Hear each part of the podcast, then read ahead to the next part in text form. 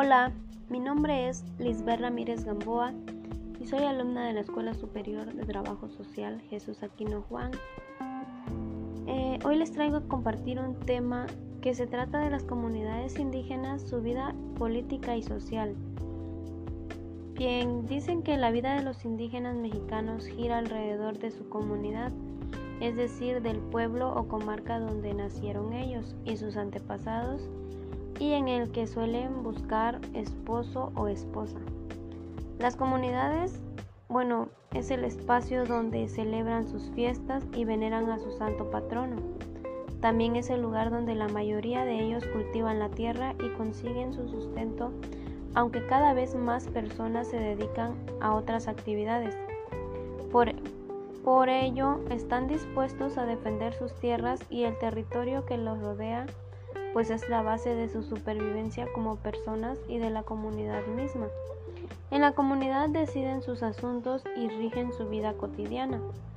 Incluso en la actualidad, cuando una gran parte de los indígenas ha emigrado de manera temporal o permanente a lugares muy distintos de sus pueblos de origen, su comunidad original sigue siendo un punto de referencia muy importante en su vida Quiere decir que a ellas siempre procuran volver en ocasiones de algunas fiestas y,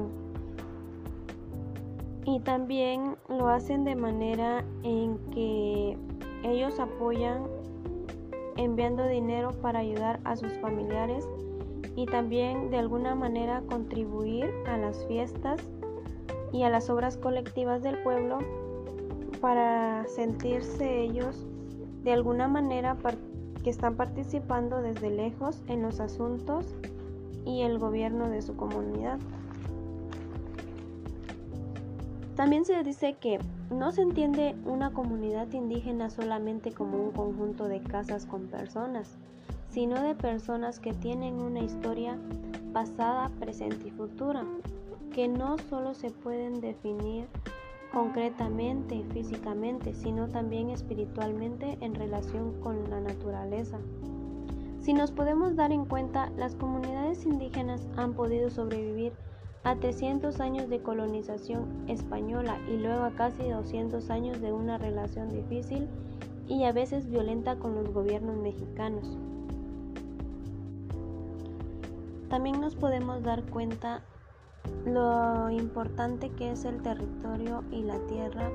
para las comunidades indígenas, ya que estas es, es inseparable de sus tierras y su territorio, pues los pueblos indígenas mesoamericanos han vivido de la agricultura donde hace miles de años y por ellos las tierras de cultivo se han vuelto fundamentales para su supervivencia física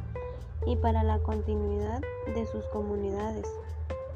Es decir, que ellos en las tierras pues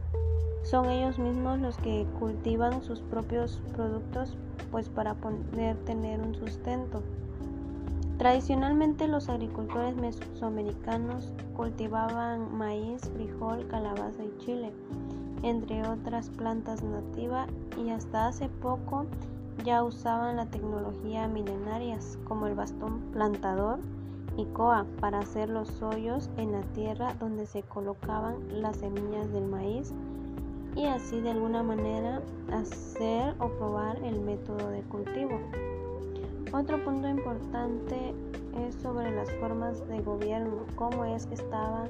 organizadas las comunidades indígenas. Es decir que estas que la organización interna de las comunidades indígenas varían de pueblo en pueblo pues está entre los grupos de donde del norte del país como el Tarumara y el Huichol tienen una gran importancia. Las racherías, pequeños asentamientos dispersos para aprovecharlos los recursos de la sierra.